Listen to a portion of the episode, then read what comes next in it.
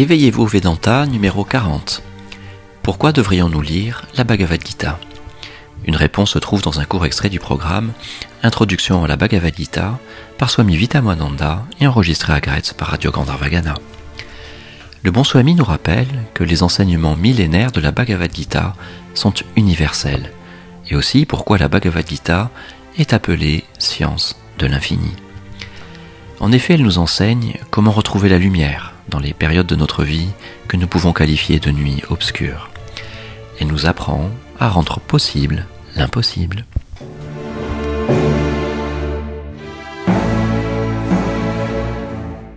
Cette année, nous allons réfléchir sur l'enseignement de Bhagavad Gita. Parce que la Bhagavad Gita, ce n'est pas l'écriture, disons, qui nous donne l'idée sectaire. Pour la Bhagavad Gita n'impose pas aucune sorte de doctrine ou dogme. C'est universel. C'est pour cela nous avons pensé c'est le meilleur texte pour la réflexion hmm, pendant cette année. Hmm, la Bhagavad Gita est appelée en sanskrit Brahma Vidya, la science de l'infini. Aussi, il est connu comme hmm, la méthode ou les méthodes de yoga.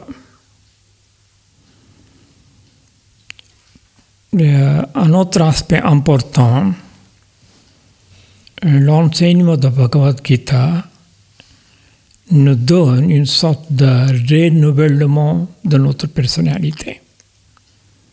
Il nous aide de renouveler notre façon de voir le monde, d'agir dans le monde et faire ce que nous devons faire de façon juste. Et dans la vie, il y a, comment peut dire, les périodes comme la nuit obscure. Quelle façon nous pouvons amener la lumière dans les phases de notre vie, ce qui s'exprime comme la nuit obscure. est-ce qu'il y a la possibilité de sortir de cette nuit obscure? Plupart du temps de notre vie est inondée par les forces négatives. Quelles sont les forces négatives? L'attachement, la colère, la jalousie, trahison, déception. Toutes sortes de forces nous inondent dans la vie. Pourquoi les forces négatives inondent dans la vie? Pourquoi les forces positives n'arrivent pas d'exprimer dans la vie? Parce que nous sommes, euh, nous disons, éduqués.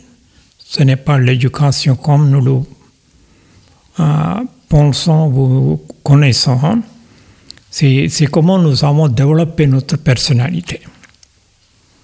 Nous avons développé notre personnalité selon le besoin du monde actuel.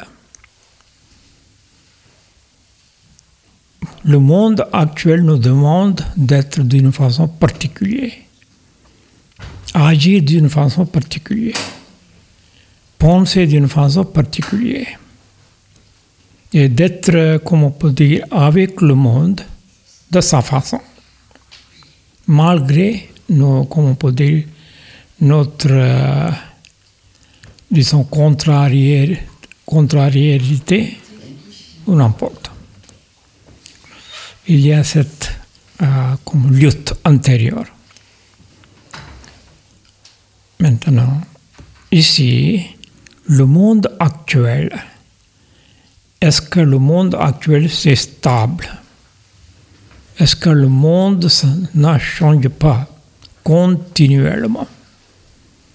Est-ce que nous avons la capacité de nous adapter à les changements? Si nous n'arrivons pas de nous adapter à le monde actuel, encore il y a cette lutte. C'est la guerre. D'accord. Nous avons dit, dans le monde, il y a déception, trahison, et jalousie, la colère et toutes sortes de forces. Est-ce que nous pouvons éviter les forces? Oui, il y a, il y a les forces, mais nous avons la capacité de, euh, surmonter tout. Nous pensons, à cause de nos, comment dire, construction de notre personnalité, c'est impossible pour nous. Cette impossibilité nous domine. Tout le temps, c'est cette impossibilité qui travaille sur nous. Est-ce que jamais nous pensons nous avons la capacité de, comment on peut dire, aller au-delà de l'impossibilité? Quand nous essayons de réfléchir, ce qu'on appelle impos- impossibilité, il y a la limite. Avec la réflexion, nous sommes capables d'aller au-delà. Rarement euh, euh, cette capacité nous arrive dans la vie tout le temps nous sommes conditionnés par l'impossibilité. C'est pourquoi ici, euh, la Bhagavad Gita nous dit, non, il n'y a pas de mot impossibilité, tout est possible. Vous êtes un héros, vous pouvez conquérir.